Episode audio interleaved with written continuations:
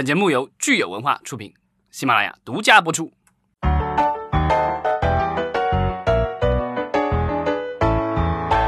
欢迎大家收听新一期的影视观察，我是老张，我是九千，大家好，我是石溪。对，已经到年底了，肯定都是忙于各种聚会、各种年终总结，对吧？没错，看看今年年关好不好过。对，然后大家吃着喝着，对吧？然后电影院估计最近应该也会有很多人去了。到年底的时候，尤其这个月哈，就好像有一堆这个外国片儿就赶集一样，就是一一箩筐就上了。咱们可以先，嗯，看看今年年底和明年年初，在这个年关的这个坎儿上有哪些电影，呃，有意思的电影还会上。对这些电影的话，几乎都是赶着在春节档之前上，因为其实。春节档前，春节档今年春节是一月二十四号，二十四号。对，在那之前，其实一周左右几乎就没有什么重磅的新片上映了。因为如果这个时候有大片上的话，几乎就只有一周的票房时间。而且这一周的话，其实是可能是全年电影最冷淡的时候，因为大家都忙着回家过年，对，都在途中，然后跟家人相聚或什么之类的，然后或者是筹办年货啊，各种事情准备。所以呢，这个时间的话，电影院真的是鲜有人光顾啊。当然，大年初一就不一样了。基本上，如果是呃想要在今年上的电影呢，我觉得可能是十二月底一月初就是最后一波，你能赶上就赶上了，赶不上可能这个电影就要指不定明年就是怎么会要就怎么样了呢？对。然后今年情况跟往年不一样的是说，一般十二月份的话，因为是我们的贺岁档，所以一般这个时候为了保护国产片，呃外片不会太多，尤其是分账片一般不大会有，即便是有的话，一般是小众的这种分账片。但今年的这个贺岁档。呃，非常不一样，就是加入了一部重磅的分账大片了。嗯，星球大战哈。对，我不知道是不是因为之前的几部星战的票房一部比一部低，所以广电总局认为这样的大片对我们来说没有什么杀伤力，所以十二月份让它上吧。有可能，呃，当然就是说，因为今年可能年底也是想大家想就是冲一冲这个历史票房新高嘛，嗯，所以也是有一些进口片就进来了，就是一起就是一起凑个热闹。对，呃，因为其实星战的话，就是在美国北美上映的话，通常都是圣诞档，所以说这个时候是正常的。呃，但是呢，在咱们国家前几部的这个星战的话，都是呃错过了北美的同步上映，基本上都是延迟到一月份才上的。嗯。这个《星球大战》其实我们录音，呃，是今天是十九号，是吧？对，已经上映了。对，已经上映了。当然，十八号上映。嗯，这部电影的这个票房，你们觉得会怎么样？我我还是持观望态度。正好我今天上午看了呃《星球大战》的那个。呃，电视剧那个叫《曼达洛人》，嗯，然后看了一下评论，也是评论的也是不太好，然后在国内基本上也没有掀起什么水花来。我自己在看这部剧的时候，也是觉得，感觉是为了看这个剧而看这个剧，没有任何的兴奋点。对，这个其实《星球大战》的那个剧，咱们说回来，其实是迪士尼家的，就是等于是。呃，启航的这个剧集之一，然后在美国其实是掀起了很大的水花的，然后在在他的社交媒体上，因为那个什么 Baby Yoda 对吧？这个尤达娃娃就长得像尤达的一个这个小娃娃，然后这个在剧集里出现，然后就是形成了一个很强势的一个大家自发的各种嗨，然后在网上各种作图什么之类的。当然，在国内好像因为大家对星战文化的一种陌生。我觉得可能还是对对星战文化的陌生，对，所以几乎在国内没有什么形成什么样的大的影响。那些我看咱们的这个年底的各个公众号，好像也没有怎么提到这个剧集。嗯，其实《星球大战》是我们十二十二月份的外国片里面唯一一部分分账大片。对，呃，这个《星球大战：天行者崛起》是《星球大战》所谓的天行者三部曲的终结篇，所以之后的话就再也没有天行者了。然后。故事的话，可能也会做其他的改编，就是可能是番外或者是延续的故事。所以就是说，从最早的三部曲，八十年代的三部，七十年代末八十年初的三部曲，到呃九十年代末两千年初的那三部曲，再到这三部曲，一个九部电影的话，就整个完成了这个天行者的所有的故故事了。对，那我们就看看，除了星战这一部进口大片、分账大片以外，剩下的就是有几部批片。对啊，这个 P 片的话，我们可以看一下，这个年底的话，好像在十二月份一下子扔进来了有七部 P 片，让我也是非常之惊讶。就大家如果听过我们以前的节目，就知道所谓的进口分账片和 P 片的区别就在于，这个进口分账片的话，票房的一定的比例是要给国外的片方，现在是百分之二十五。那如果是 P 片的话，国内的片方通常来说只是给一个就是一次性的支付一个版权授权费，然后之后的话它就发行，不管它挣多还是挣少，可能国外的片方都拿不到分成了。啊，当然现在具体的情况也具体分析，目前的有一些批片的话，有时候也会跟片方有特殊的安排，有分账的这个行为的存在。是，所以其实包括我们十二月份的这些批片呢，今年可以可以说是一个批片的大年了哈。对，好像已经有不完全统计出有有上了八十几部是吧？又超过了去年的数量了。对，然后我们也希望明年年初的时候，我们有机会能够再呃回顾一下今年整体批片的情况。对，所以这我觉得可以到时候咱们回顾年度票房的时候，可以单独说一说进口片，包括分账片和这个批片。对，那我们就先来看一看十二月份还有哪些批片吧。嗯，对，然后十二月二十号就过两天要上映的叫《惊涛迷局》，这个是我们之前聊过的这个 Global Road，就是呃大脑堂的公司，他之前出品了这部电影，在美国其实是一月二十五号，今年的一月二十五号就已经上映了，在北美的话口碑不是特别好，我看了一下 IMDB 五点三，票房好像也比较悲催啊。当然卡斯还是挺厉害的，对，这奥斯卡影帝和影后，这个马修麦康纳和安妮海瑟薇，呃，影帝和影后都有了。对，所以我觉得这样的一部片子，如果是已经在美国上了很长时间了，然后到我们中国来上哈，我我不知道有多少中国观众会为此买单，因为我但我觉得因为这个公司本身有中方的资本的背景，所以我觉得他们无论如何，反正版权在这儿，对吧？也也有有演员，对吧？反正上一上上总比不上好，就是总能挣点儿，对，回点是点。你今年要不上，以后也没有机会上。对，那 Global Road 整个公司之前我们也聊了，就因为都垮了嘛，因为资金的问题，其实都垮掉了。所以我不知道这一次在国内，因为好像它的国内的运作还在，所以有可能是这个这个 Tom Media 这边的话在运作的这个发行。好，然后我们除了这个惊涛迷局之外呢，十二月二十一号其实有一部这个法国的动画片要上映啊，叫《迪丽丽的奇幻巴黎》。啊，你是这么念，我念的是迪丽丽的奇幻吧？好吧，我也不知道具体该怎么念啊。呃，这个故事是我就不多说了。然后我看了一下预告片，我觉得特别像那个剪纸动画的感觉。反正我也不知道，风格很奇怪，是那种特别欧洲式的动画的那种感觉。反正就是我觉得挺艺术的，然后画面就是比较美吧。但是我觉得特别奇怪的一个感觉，跟。呃，好莱坞的主流的这种三 D 动画肯定是不一样的。嗯，但是我觉得有可能就是正呃，正是因为它的风格化，可能会吸引一些动画片的呃核心的爱好者。对，他讲的好像是一个就十九世纪末的巴黎，然后有一个原住民叫迪丽丽，她来到了巴黎，然后结果那儿出现了一系列的女孩被拐的事件，然后她要破获破跟好友一起破获这个案件，然后把匪徒绳之于法，感觉是一个破案故事。我相信，就是如果是有家长，呃，想要带这个小孩子去看的话，应该是一个非常不错的观影体验。因为我对法国的这个二维动画还是非常有信心的。嗯，好吧。而且还有教育意义。没错。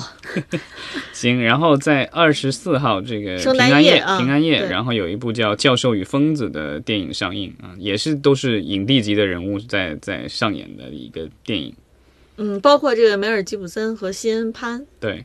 而且是真人真事改编的，IMDB 的评分其实挺好的，有七点三，但是好像票房，似乎也一般嘛，因为就是它今年其实也是。五月份就已经在美国已经上映过了，所以也算是一个相对老一点的片子。我觉得可能网上都已经有资源了。这种对，哎，这部电影很有意思，就是它的国家地区呃标明的是爱尔兰哈，但是它其实也是美国出品的，好莱坞出品的一部电影，对不对？呃，它讲的是英国的故事，它讲的是牛津英语字典的编辑的这个故事。嗯，所以其实就是英伦范儿的这样的一个电影，还是很期待的哈。嗯，然后我们看相对小众一些的题材。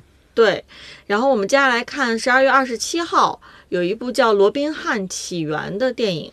对，这电影的话，就是现在是二十七号上，但其实它的在美国的首映的话是去年的十一月二十一号，所以已经过去了一年多。然后这个是师门的一部片子，呃，IMDB 的得分也比较低，五点三。当然男主角呃还不错了，是我们国内的很多观众都喜欢的蛋蛋。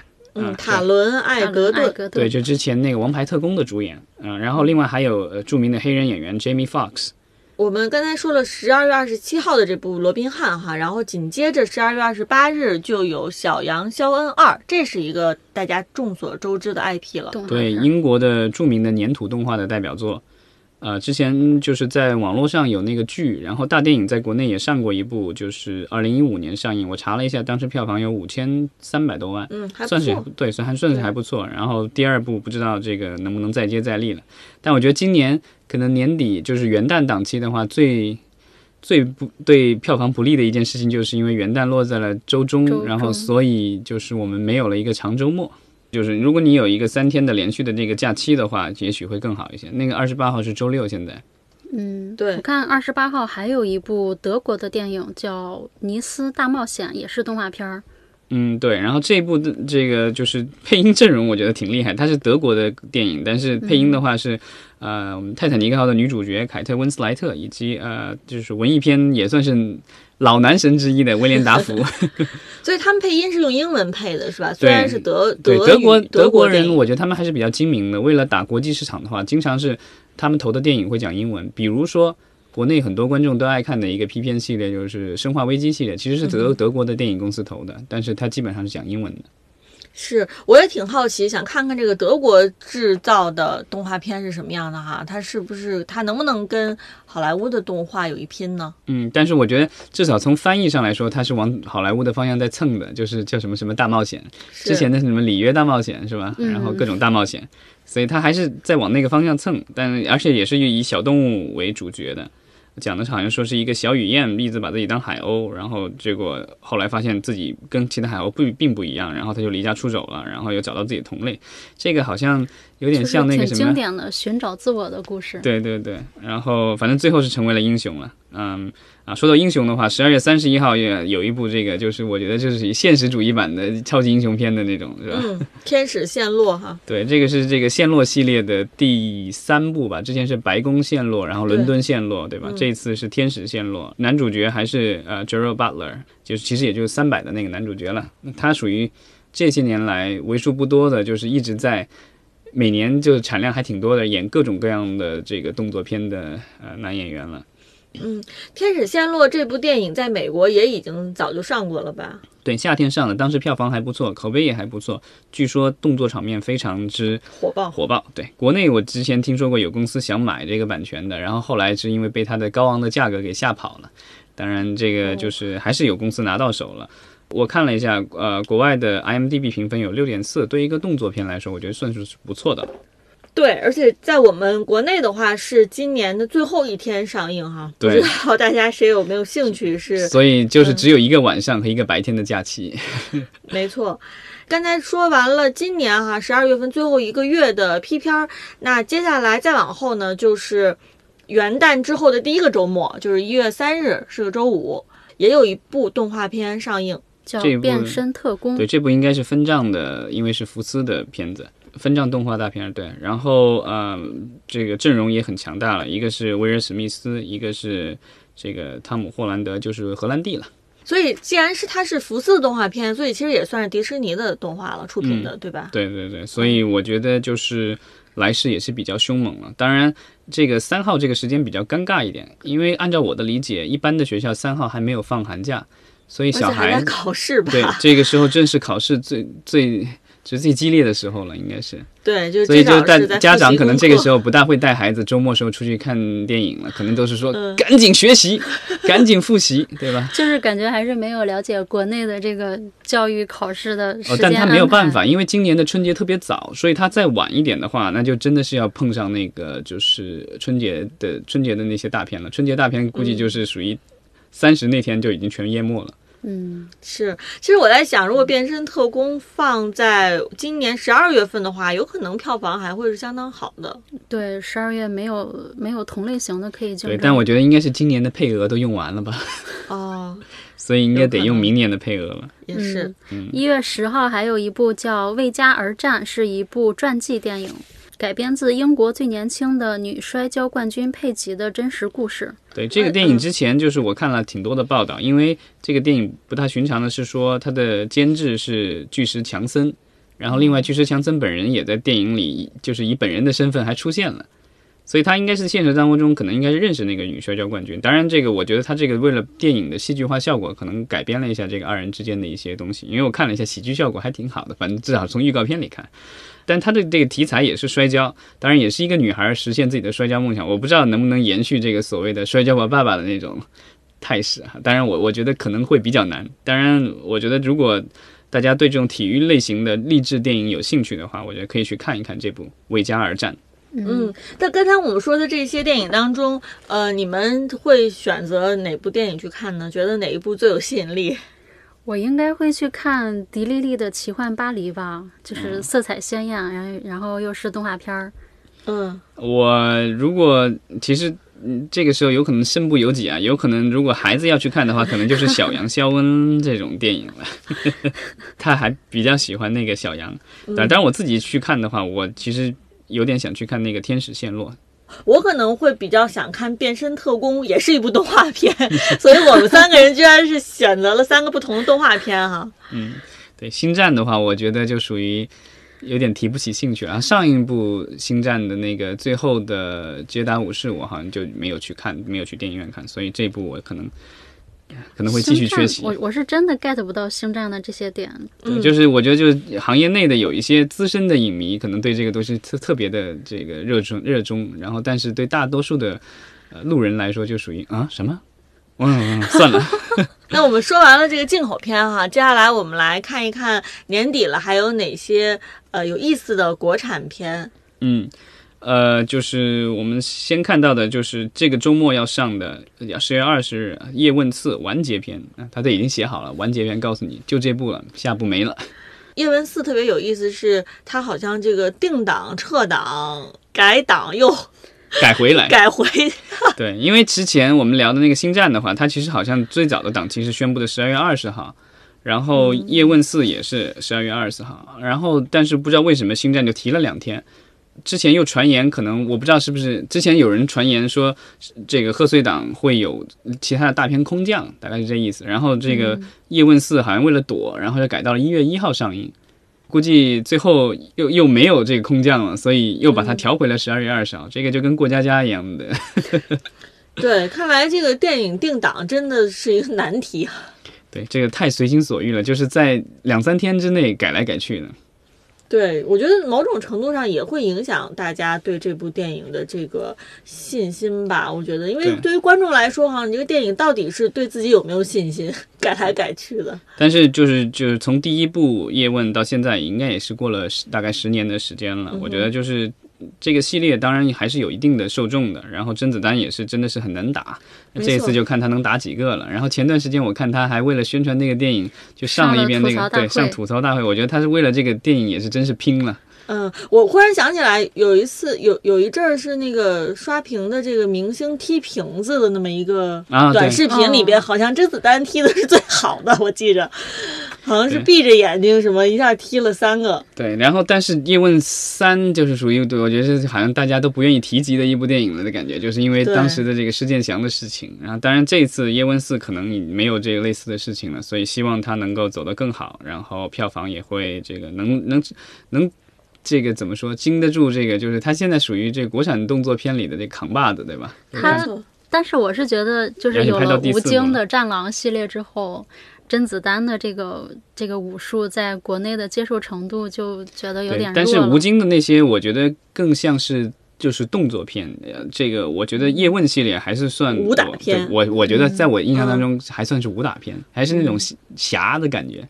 武打和动作片，现当代武侠，对吧？对对对，还是有呃微妙的这个 区别的。至少叶问不会掏出一个枪来，对吧？把你崩了。而且这个主演里边，呃呃，第二番位的是吴越，这个人就是呃，在武术里边也一直有他，呃，然后呢，演过孙猴子。然后呢，我还我还要说的就是他跟张晋两个人是，呃，武术里边，武术里边有一个最高等级的一个名称叫五英级，他们就是那个五英级别的，像甄子丹应该是没有到五英级。哦。哎，听九千这么说，这电影还挺有看点的哈。对，看看叶师傅这一次一次一一个人打几个了。对，然后十二月二十号，除了叶问四之外呢，我们看其实还是有几部比较有意思的国产片啊，包括《只有云知道》这一部电影，其实我们当时在这个电影新片立项哎，对，电影局立项的的时候就提过。嗯，这个是冯小刚导演的新片，他之前的这个新片就是流年不利了，就是因为跟范冰冰有关系，就是呃手机二，对，然后现在已经就是上映遥遥无期了，但这部的话，《只有云知道》。呃，上映即将上映，然后主角的话，呃，黄轩加杨采钰都是在《芳华》里出现过的演员，对，所以还是和他们熟悉的演员合作。嗯，而且这部电影应该是也是改自于真人真事儿，对，说是说是他挚友的一个好朋友哦，他的好朋友的一个真情实感。呃，它的主要的就是出品方的话，我觉得还是华谊，但是之前咱们其实聊投资时候聊到过。华谊因为这个实在缺钱，所以呢借了阿里巴巴的钱，然后阿里巴巴让他承诺是这接下去多少年内多少部电影都必须要让他能够投资，所以我觉得这个也很有可能是这笔交易中的一部分。然后这次好像也是由淘票票来主这个发行。嗯，这个只有云知道是爱情片儿哈，但是与此同时，十二月二十日有另外一个风格的爱情片儿叫半个喜剧。嗯，这是开心麻花的新片。对，就是两部爱情片，不知道最后观众会为哪一部买单。对，但是我觉得这个半个喜剧，我看了一下预告片，我觉得相对比较。老套一点，而且有点散，就还是很常见的那种都市爱情故事。嗯，当然，这部这部片子比较有意思的是，我看它的宣传片里面，它有一个有一个宣传片是讲它首映的，然后就是冯小刚导演到场捧场，然后还说这个任素汐的演技有多好，这部电影有多好。所以呢，我不知道这个冯导是是是是故意的，就是要支持一下对手，还是我不知道他他是不是没有说出来的台词就是，就算你们再好，我也不怕。嗯，其实其实这个档期的话，还是挺适合爱情片的，因为对上一次的那个《芳华》好像就是十二月中下旬的那个档期，当时有十几亿票房，对吧？是的，就是因为是有一些年轻人要去要过这个平安夜的，就会选择去看电影，然后选择一部爱情片哈。对，所以就是它十二月二十日上了之后呢，如果有一定热度的话，这个热度会一直持续到圣诞节之后。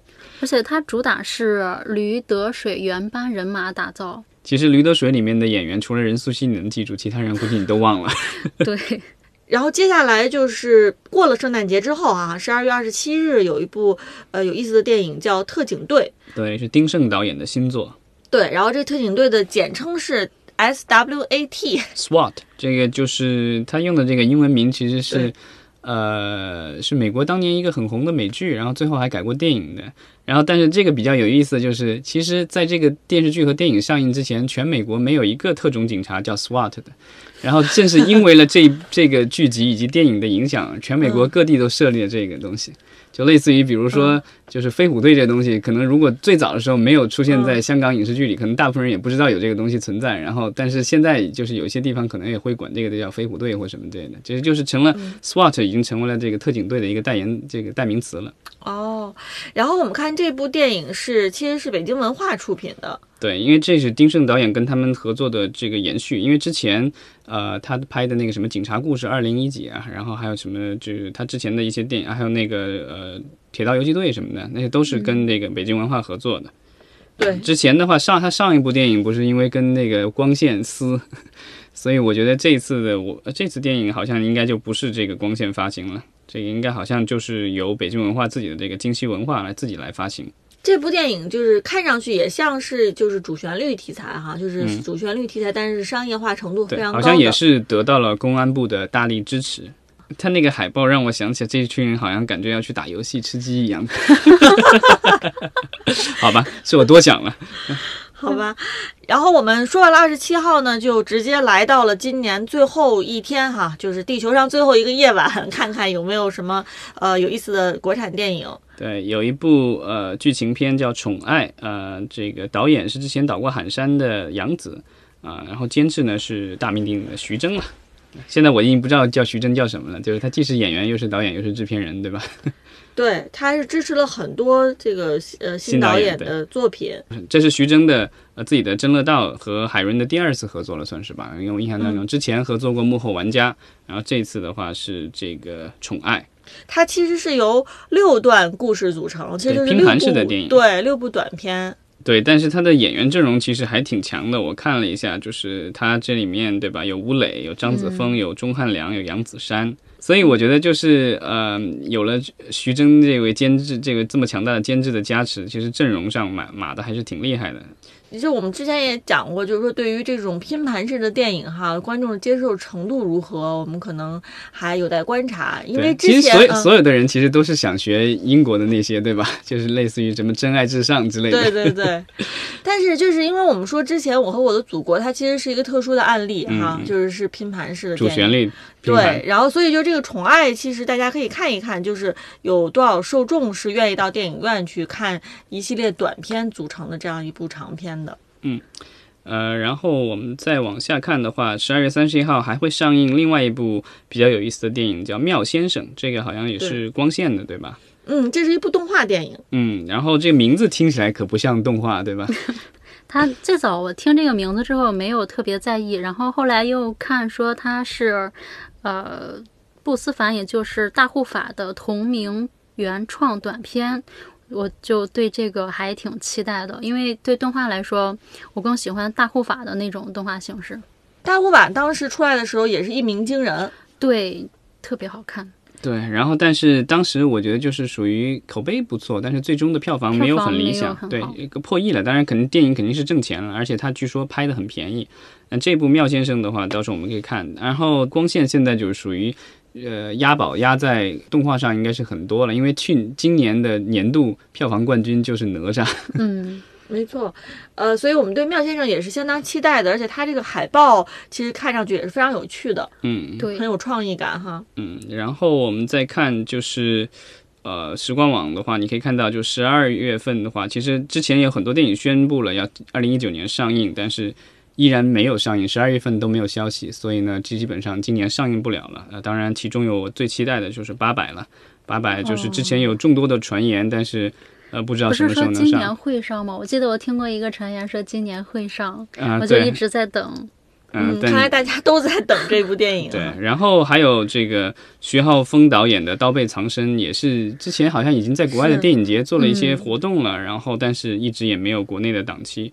这好像我看这个海网上还有一张海报是七月十九号，今年七月十九号应该上的，但是好像也没有上。嗯，我个人其实特别期待，但是今年没有上的是孔二狗的《东北往事之二十年》。嗯，这个夏雨加张静初的这个组合，我觉得还挺有意思的。当然，我觉得可能因为它是一个黑帮题材的，所以在我们的建国七十周年大庆的这样的呃和谐气氛当中，好像这个东西不大和谐。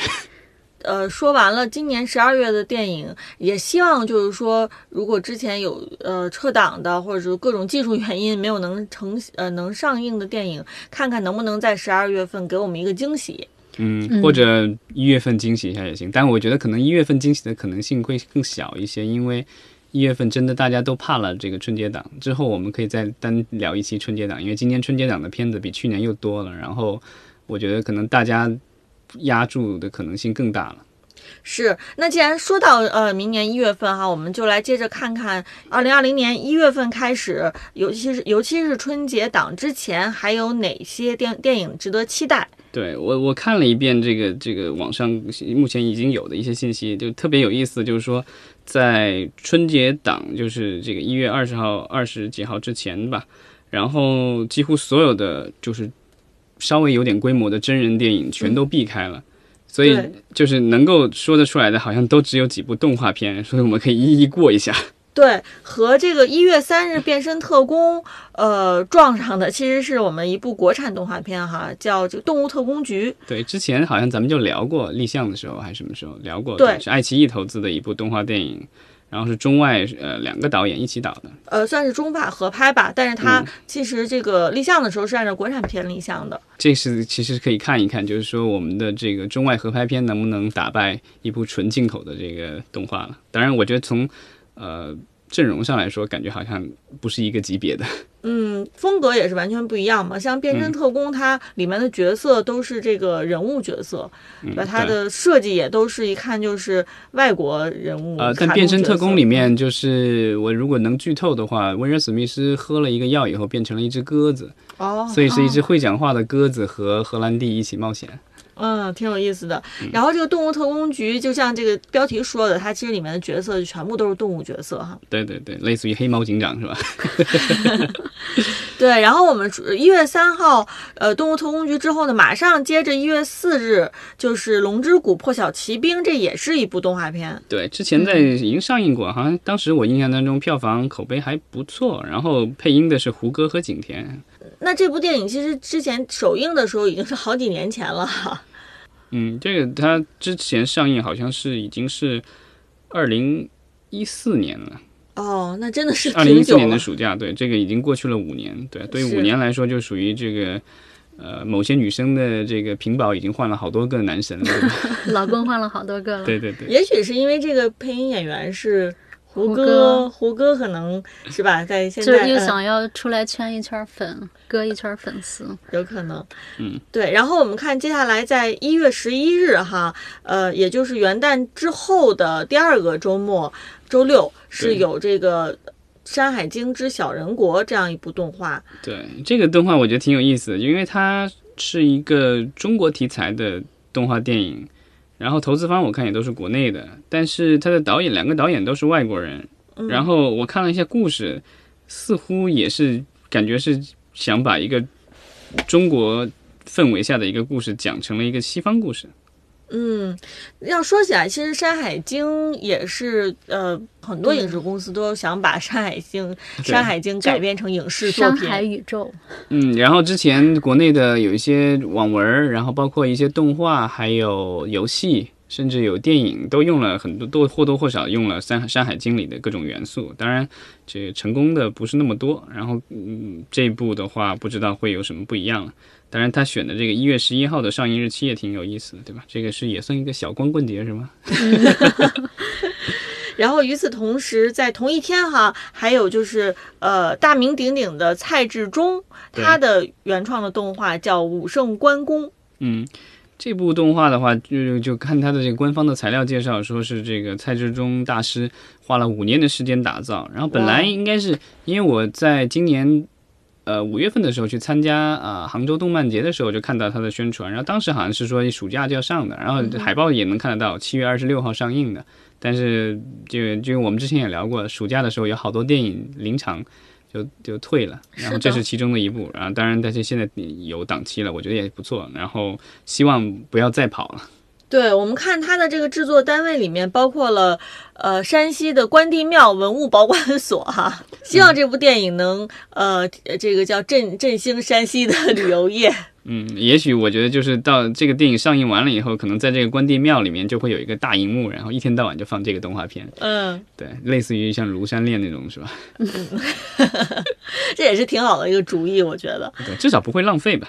是的，嗯嗯，好，那其实我们看啊，就是一月份国产片主要的就是动画片是比较吸引大家的，嗯，但是像刚才我们也说过了，一月份可能又正好是呃很多学生在考试，不知道就是大家如果是考试之后有没有想要放放松一下啊，在春节之前到电影院去挑一部动画片看一看。对，我觉得一月十号到二十四号之间有可能就是说。呃，学生们还是有时间的，因为就是在过年前，当然就看他们的寒假作业多不多了。嗯，听说有的小孩子的那个 那个兴趣班已经从腊月报到了正月。啊，这个很正常，因为北方的话寒假其实比较比较长，那那样的话就是我们的很多，尤其是城市里的各位家长就是非常焦虑的，把孩子的所谓的寒假时光都已经填满了，事先填满。嗯，所以其实也是希望我们听众朋友里面有做家长的，可以帮助小朋友选择一部动画片去看一看啊。不管是考试前夜还是考完试之后，至少也可以放松一下，作为呃考试的奖励吧，支持一下国产动画。嗯，好，那我们这一期就聊聊到这儿，然后我们回过头等到春节档这个前瞻的时候，我们可以其实回过头来再看一看这个十二月份和一月份哪些电影给大家这个额外。的惊喜，嗯，好，谢谢大家，嗯，谢谢。